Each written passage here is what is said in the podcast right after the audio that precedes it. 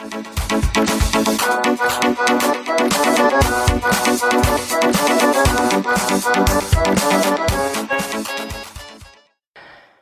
und herzlich willkommen zur 172. Episode der Hörmupfel.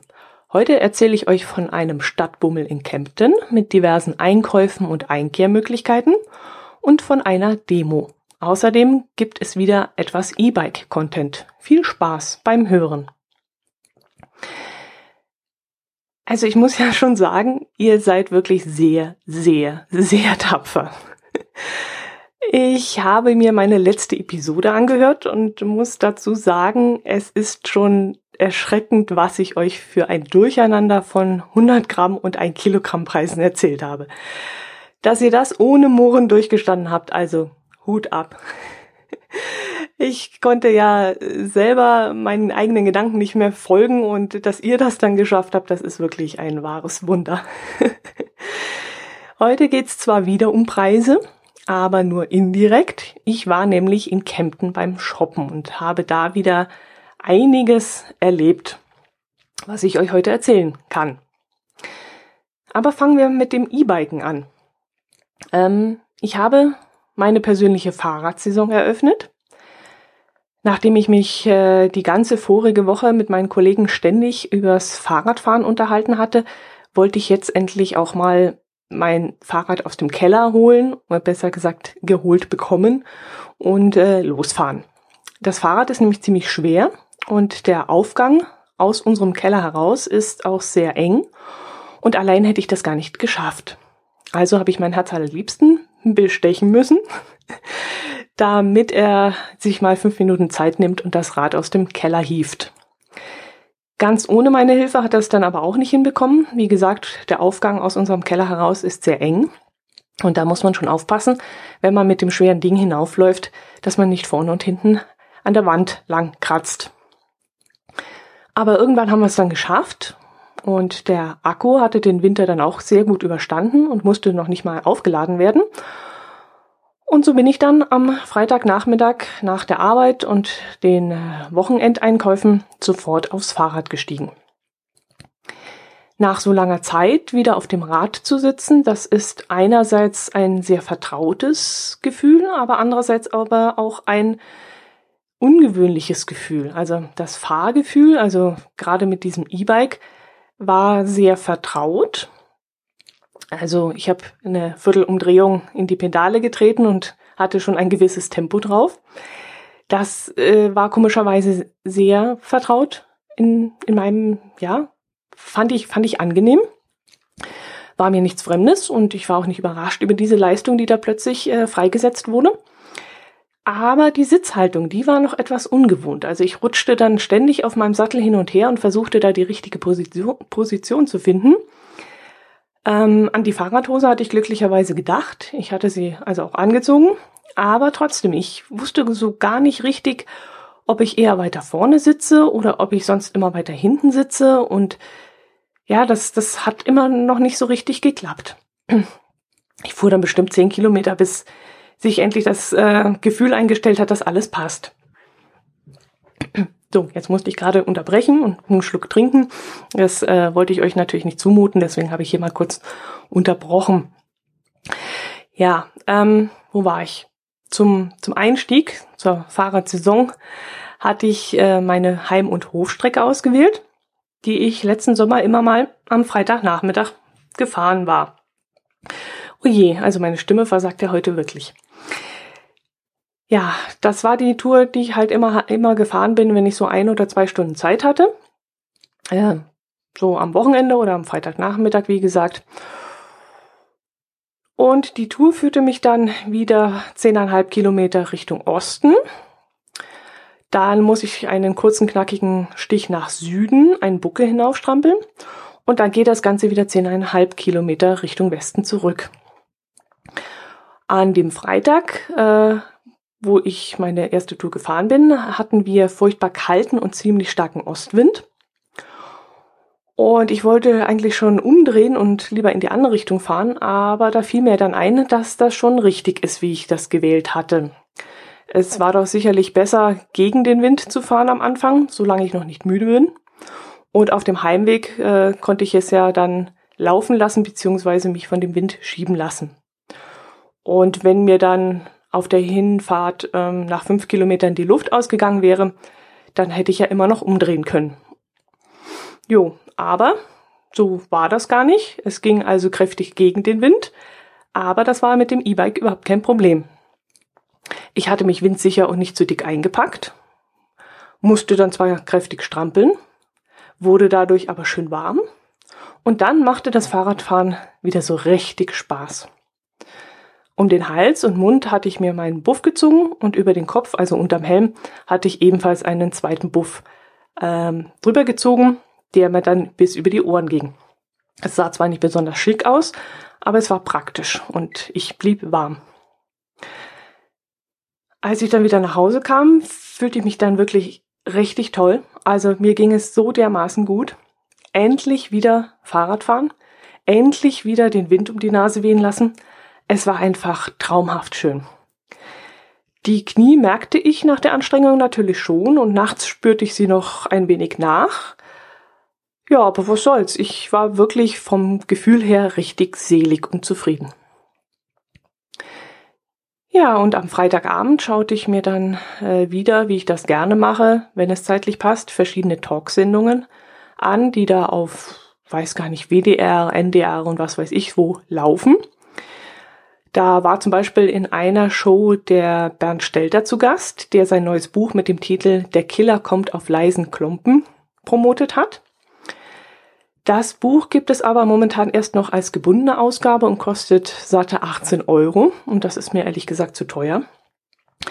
Und als Kindle-Version würde ich 13,99 Euro bezahlen, aber da ich vermute, dass darin wieder ein paar nette Zeichnungen enthalten sind, würde ich es, wenn überhaupt, gerne als Druckversion kaufen.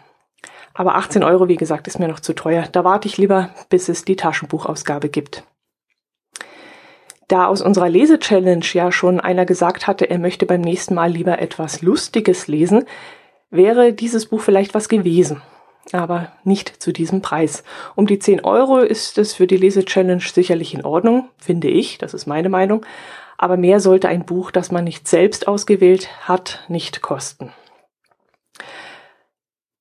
Aber ob es eine dritte Challenge geben wird, ist immer noch nicht sicher.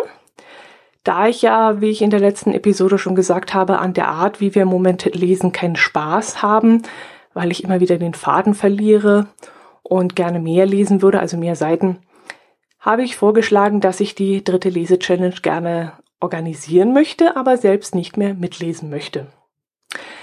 Ich hätte dann gerne einmal ausprobiert, das Ganze von außen zu verfolgen, hätte mir das Buch von den Teilnehmern vielleicht vorstellen und erklären lassen und hätte die etwas andere Ansicht gerne mal getestet. Das fanden die, die sich an der Dis Diskussion beteiligt haben, aber doof. Sie meinten, dass die Lese-Challenge ohne mich keinen Sinn machen würde. Und ähm, ja, das fand ich eigentlich ein bisschen schade. Es wurde auch ausführlich und heftig diskutiert, nachdem ich ähm, letzte Woche in meinem Podcast von meinen Ansichten dazu gesprochen hatte. Ähm, ich will hier nicht ausführlich darüber berichten, was alles diskutiert wurde. Aber ähm, es war eine sehr, sehr ausführliche Diskussion und es gab so wahnsinnig viele Aspekte, dass mir hinterher sogar der Kopf geraucht hat. Und da möchte ich jetzt meine Gedanken erstmal dazu sortieren und äh, das alles nochmal durchdenken und äh, mir dann, wie gesagt, Gedanken machen, wie es in weitergeht. Mit der einen oder anderen Idee gehe ich dann auch schon schwanger. Also die Idee, die mir am meisten gefallen würde, äh, die würde allerdings auch sehr viel Aufwand für mich bedeuten. Und da ist eben die Frage, ob ich das im Moment gewuppt bekomme. Ja, äh, im Moment sind wir mit dem Buch, mit dem aktuellen Buch bei, ach, ich wollte noch nachgucken. Ich glaube, sind wir schon bei 60 Prozent oder schon drüber? Ich glaube schon, dass wir über 60 Prozent schon gelesen haben. Und dann schätze ich mal, dass wir in zwei, drei Wochen schon anfangen können, ein neues Buch auszuwählen. Und bis dahin sollte ich eigentlich entschieden haben, wie es weitergeht. Ach, die Zeit, die verrennt so im Fluge.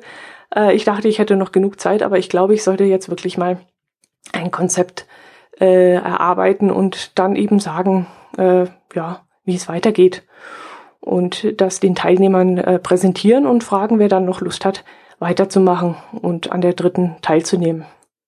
Ja, muss ich mir jetzt wirklich mal Gedanken machen. Jo, so, jetzt bin ich wieder abgeschweift. Ich wollte euch ja von meinem Stadtbummel erzählen, aber bleibe ich doch gleich mal bei Büchern. Ich bin nämlich in einen Buchladen gegangen, weil jemand aus der Lese-Challenge vorgeschlagen hatte, wir könnten ja mal eine Graphic Novel lesen. Ich hoffe, ich habe das jetzt richtig ausgesprochen. Graphic Novel? Hm, weiß ich nicht ganz genau. Ich hatte zuvor noch nie davon gehört und habe mich aufgrund des Vorschlags nun mal genauer im Internet darüber informiert. Doch so richtig konnte ich mir nichts darunter vorstellen und so bin ich eben in den Buchladen gegangen und habe in der Comic-Abteilung danach gesucht. So richtig fündig bin ich dort leider nicht geworden. Das, was es da gab, war eher so eine, mm, ja, so eine Manga-Sache und damit konnte ich erstmal so gar nichts anfangen.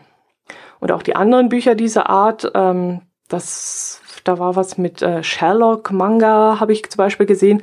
Das hat mir alles so gar nicht gefallen. Ich glaube, das ist wirklich nichts für mich. Aber vielleicht bräuchte ich da einfach jemanden, der mich in diese, diese Welt der erwachsenen Comics, äh, in die Buchcomics einführt. Also jemand, der Ahnung hat und mir erklären kann, was das Besondere daran ist. Aber als ich die Bücher so in der Hand hatte und durchgeblättert habe, ähm, bin ich nicht unbedingt drauf angesprungen.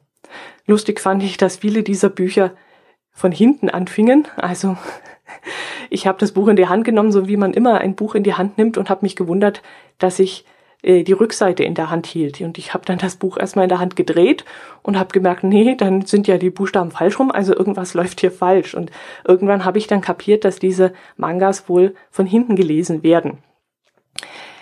Ja, wie gesagt, es wäre vielleicht sinnvoll, wenn da jemand äh, mehr Ahnung hätte und mir diese Art des Lesens äh, erklären würde und näher bringen würde weil ich glaube, ich werde oder das Buch wird mir, nein, andersrum, ich, wenn ich es nicht verstehe, dann beurteile ich es vielleicht falsch und äh, das wäre nicht fair gegenüber dieser Bücher. Ich bin dann äh, in dem Buchladen eher ähm, an anderen Büchern hängen geblieben, zum Beispiel an einem riesigen Wälzer, einem riesigen Bildband von Westeros, die Welt von Eis und Feuer, also von Game of Thrones. Da gibt es ähm, ganz, ganz tolle Ausführungen. Zum Beispiel, wie gesagt, ein riesiger Wälzer. Ähm, bestimmt DIN A4, wenn nicht noch größer und sehr, sehr dick und schwer und robust und wirklich toll gemacht. Und dazu gibt es dann passend ein Bundle von Landkarten. Ich glaube, das waren zwölf Stück, die da drin waren. Und auf diesen Landkarten waren die verschiedenen Gebiete, die Länder von Eis und Feuer äh, enthalten. Und das fand ich mal richtig cool. Wer also ein Fan dieser Serie ist, der sollte sich das auf jeden Fall mal anschauen. Und ähm, ich könnte mir vorstellen, dass das richtig Spaß macht, wenn man die Bücher liest, das Ganze auch noch auf den Karten zu verfolgen. Ich mag die Serie sogar sehr gern, aber ja, auch die ersten vier Bände liegen hier bei mir noch ungelesen. Aber so weit geht dann meine Liebe dann doch nicht, dass ich mir diese Landkarten kaufen würde. Ich wüsste jetzt auch nicht mehr, was sie gekostet haben. Waren es 30 Euro, waren es 40? Kann ich euch nicht mehr sagen. Ich verlinke es am besten mal in den Shownotes. Ja, ich habe dann trotzdem etwas gekauft und zwar zwei nicht ganz billige Bücher. Eines erzählt die Geschichte des Oberallgäus, zum Beispiel über die Anfänge der Eisenbahn im Allgäu, über Katastrophen wie Bergsturz und Großbrände über irgendwelche kuriosen äh, Sachen, die so passiert sind oder wie die Inflation im Allgäu verlief. Und alle Geschichten sind in sich abgeschlossen und mit vielen, vielen Fotografien versehen. Und äh, beim Durchblättern war ich dann auch schon total begeistert. Und ähm, ich habe dann lange mit mir gerungen, ob ich es kaufen soll oder nicht, denn es war doch recht teuer, 20 Euro. Und daneben lag ein Buch, das ich dann auch noch haben wollte. Und dann war ich mir nicht sicher, was ich tun soll. Aber jetzt freue ich mich riesig darauf, es durchzulesen und ähm, auch das Buch verlinke ich euch mal in den Shownotes, dann könnt ihr es euch anschauen. Das zweite Buch handelte auch vom Allgäu und hieß Allgäuer Sagen und ist äh, 606 Seiten dick. Und davon werde ich euch jetzt vielleicht öfter mal etwas erzählen. Ich mag ja auch den Podcast Harzmagie. Und ähm, ja, da werden nämlich Sagen aus dem Harz vorgelesen. Und deswegen liegt es nur nahe, dass ich auch die Allgäuer Sagen jetzt interessant finde. Und vielleicht interessiert es euch ja auch. Und wenn ich dann ab und zu mal davon berichte, ähm, habt ihr vielleicht auch Spaß daran. Ich werde allerdings nicht eins zu eins vorlesen, das finde ich dann doch ein bisschen zu dröge für euch, aber ich werde es vielleicht nacherzählen. In einer Allgäuer Sage zum Beispiel, die ich schon gelesen habe, wird behauptet, dass sich unter den Allgäuer Bergen und unter den Allgäuer Tälern ein unendliches Grundmeer ausbreitet. Die Seen im Allgäu seien dann die Stellen, an denen dieses Grundmeer an die Oberfläche tritt. Und alle Seen seien unterirdisch miteinander verbunden und wenn man in einem See eintauchen würde und darunter hinwegtauchen würde, dann könnte man an einem anderen See wieder auftauchen. Und einmal soll ein Allgäuer Bauer beim Mistbreiten am Ufer des Alpsees bei Bühl einen seltsamen, riesigen Fisch gesehen haben, der vom See getrennt in einem Froschgraben gelandet war. Und der Fisch patschte da fürchterlich in seiner Pfütze, weil er nämlich kurz vor dem Ersticken war. Und der Bauer freute sich über diesen riesigen Fisch, wollte ihn dann fangen und äh, eben abends auf den Esstisch bringen und hat dann mit einer riesigen Mistgabel auf ihn eingestochen. Er traf ihn dann auch und versuchte ihn dann zu halten, aber der Fisch war so groß und so stark, dass er sich an dieser Mistgabel hin und her wand und schließlich losriss, allerdings mitsamt der Mistgabel. Und dann fiel der Fisch in den See und hatte sich so seine Freiheit wieder zurückerkämpft. Und als der Bauer diese Geschichte dann im Wirtshaus erzählt hat, glaubten ihm die anderen erstmal nicht. Aber die Geschichte verbreitete sich dann im ganzen Allgäu und eines Tages sahen Fischer vom Niedersonthofener See einen riesigen Fisch mit einer Mistgabel im Rücken dahinschwimmen. Da es aber keine Verbindung zwischen diesen beiden See, Seen, also zwischen dem Alpsee und dem Niedersonthofener See gab, spricht man eben heute davon, dass es eine unterirdische Wasserverbindung geben soll, diesem sogenannten Grundmeer eben. Ja, das war diese Sage. Ich werde euch auch hierzu ähm, in den Shownotes einen Link setzen, damit ihr euch das Buch mal anschauen könnt. Ja, das war's eigentlich ja schon, oder? Ja, von dem Buch, von dem Buchladen. Wir sind dann noch beim Sushi-Essen gewesen. Ähm, das war richtig lecker. Ich könnte mich ja in das Zeug reinlegen. Ich liebe ja Sushi seit ein paar Jahren, also es ist unglaublich. Wir haben zwei verschiedene Menüs bestellt, auf denen eine Auswahl an Sushi zusammengestellt äh, waren. Doof war dieses Mal aber nur, dass wir zwar zwei verschiedene Menüs bestellt hatten, diese Gerichte aber auf einem Teller serviert wurden. Und das fanden wir beide ziemlich doof. Ähm, erstens musste man jetzt, äh, wusste man jetzt nicht mehr, welches Sushi-Teilchen zu welchem Menü gehört, es ja bei uns beiden eigentlich egal ist, weil äh, wir haben uns dann halt halbe halbe gemacht. Aber wenn ich das nächste Mal ein Menü bestelle, dann mm, weiß ich eben nicht mehr, wo waren denn diese Teilchen dabei und wo waren diese Teilchen dabei. Ähm, ja, ein bisschen blöd gewesen. Und blöd war dann auch, dass der Teller dann zwischen uns stand und wir mussten die Sushi-Teilchen dann immer mit den Stäbchen vom Teller weg in den Mund balancieren. Und das gab natürlich eine Riesensauerei, weil wir unter uns ja keinen Teller stehen hatten, wo man dann mal absetzen konnte. Außerdem, und das fand ich noch doofer, bekamen wir dann die gleiche Menge eingelegten Ingwer. Und zwar die gleiche Menge, die man sonst als Einzelbestellung bekommt. Und das mussten wir uns dann teilen und das fand ich dann auch blöd. Das war aber dann auch der Auslöser, warum wir nach dem Mittagessen äh, noch in den Asia-Shop gegangen sind, wo ich mir dann eingelegten Ingwer im Glas gekauft habe. Zum selbermachen von eingelegtem Ingwer bin ich ehrlich gesagt zu faul. Und jetzt probiere ich einfach mal das Zeug aus dem Glas und wenn mir das nicht schmeckt, dann schaue ich einfach mal, ob ich den dann auch mal selbst ansetzen kann. Da müsste ich mir, glaube nur Reiswein besorgen, nee, Reisessig und frischen Ingwer schälen, den dann äh, in dünne Scheiben raspeln, das Ganze kurz aufkochen, ich glaube so zwei, drei Minuten, salzen, Zucker hm, und dann, das müsste dann eigentlich alles gewesen sein. Ja, jetzt wo ich es euch erzähle, klingt das eigentlich gar nicht mehr so aufwendig. Also vielleicht sollte ich es doch mal probieren und es selber machen. Hm. Gut, was haben wir sonst noch gemacht? Äh, wir haben uns gewundert, gewundert über sehr viel Polizeipräsenz in Kempten an diesem Samstag. Da fuhren nämlich plötzlich ganz, ganz viele Polizeiautos rum, also solche großen Fahrzeuge, solche Sprinter. Und da stiegen dann so schwarz uniformierte Polizisten aus und verteilten sich auf dem Vorplatz des Einkauf, Einkaufszentrums. Und als wir dann mit dem Mittagessen fertig waren, sind wir dann dorthin gelaufen, um zu schauen, was da los war. Und dann hat sich herausgestellt, dass sich da ein kleines Häufchen, vielleicht 50 türkischer, türkischstämmiger Allgäuer versammelt hatten und für Freiheit und Selbstbestimmung und Pressefreiheit demonstriert haben. Wir haben uns dann dort nicht lange aufgehalten, sind dann lieber weiter durch die Innenstadt gebummelt und irgendwann am Nachmittag beschlossen wir dann noch in der Nähe der Residenz in einen Burgerladen zu gehen und noch einen Allgäu-Burger zu essen. Denn so richtig satt war ich beim Sushi-Essen mittags gar nicht geworden. Und da gibt es so Barhocker, auf denen man sitzen kann, die dann zum Fenster raus zeigen. Man kann dann also wunderbar am Panoramafenster sitzen und zur Basilika rüberschauen. Und plötzlich kam dieses Polizeiaufgebot langsam die Straße runter und ist an uns vorbeimarschiert. Und im Schlepptau kamen dann ungefähr, ja, was werden es jetzt gewesen sein? Vielleicht doppelt so viele wie am Anfang.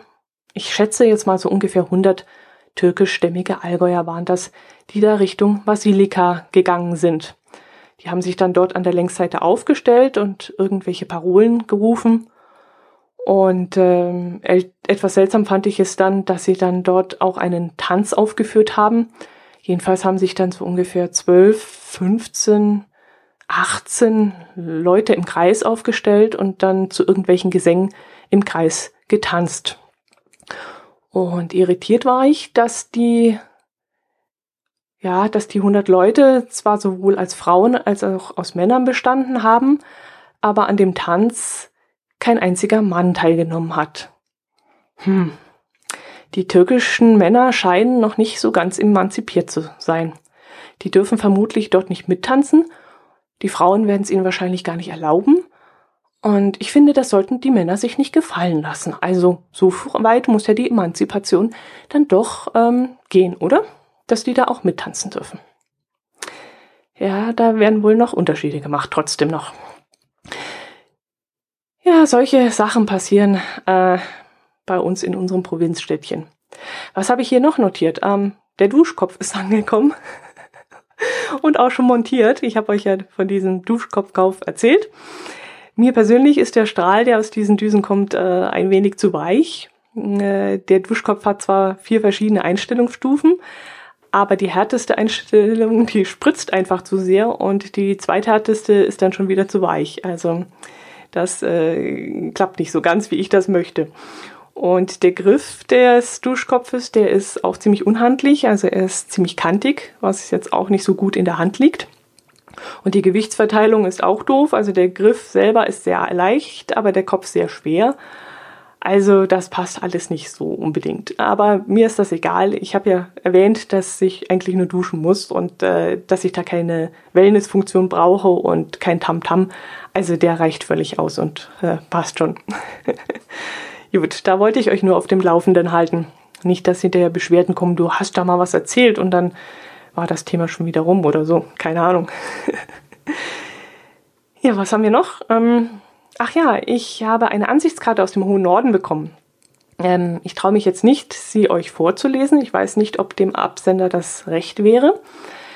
Auf jeden Fall habe ich mich riesig darüber gefreut und ähm, möchte nochmal festhalten, lieber Absender, ich finde dich nicht omnipräsent. Dich nicht. da gibt es schon ganz andere, die wesentlich omnipräsenter sind als du. Aber du gehörst definitiv nicht dazu. Aber über deine Ansichtskarte habe ich mich trotzdem sehr, sehr gefreut und finde es auch ehrlich gesagt besser als die, einen Audiokommentar, den du mir vielleicht geschickt hättest. Denn die Karte, die hängt jetzt nämlich an meinem Kühlschrank in der Küche und dort kann ich sie immer wieder bewundern und so ein Audiokommentar ist einmal gehört und dann ist er weg und deswegen freue ich mich darüber wirklich wesentlich mehr. Jo, herzlichen Dank dafür und auch ein sehr schönes Motiv vorne drauf auf der Ansichtskarte. Hat mir sehr gut gefallen und äh, schmückt, wie gesagt, jetzt meinen Kühlschrank. Ja, das soll es gewesen sein. Äh, ich habe zwar ganz, ganz, ganz viel ähm, beim Shopping erlebt, habe mir auch einiges notiert, weiß auch, dass ich eigentlich hätte noch mehr notieren müssen, aber das fällt mir jetzt leider nicht mehr ein. Na, mal sehen. Falls mir noch mal was einfällt, dann liefere ich das nächste Woche nach. Bis dahin bleibt bitte gesund, genießt den Frühling. Ähm, wer mich, wer mir auf Twitter folgt, der könnte mir ja mal ein paar Frühlingsfotos schicken von wunderbaren Frühblühern, von Krokussen oder Schneeglöckchen oder irgend sowas in der Art. Da würde ich mich riesig drüber freuen. Und äh, ja, bleibt gesund bis zum nächsten Mal. Servus. Thank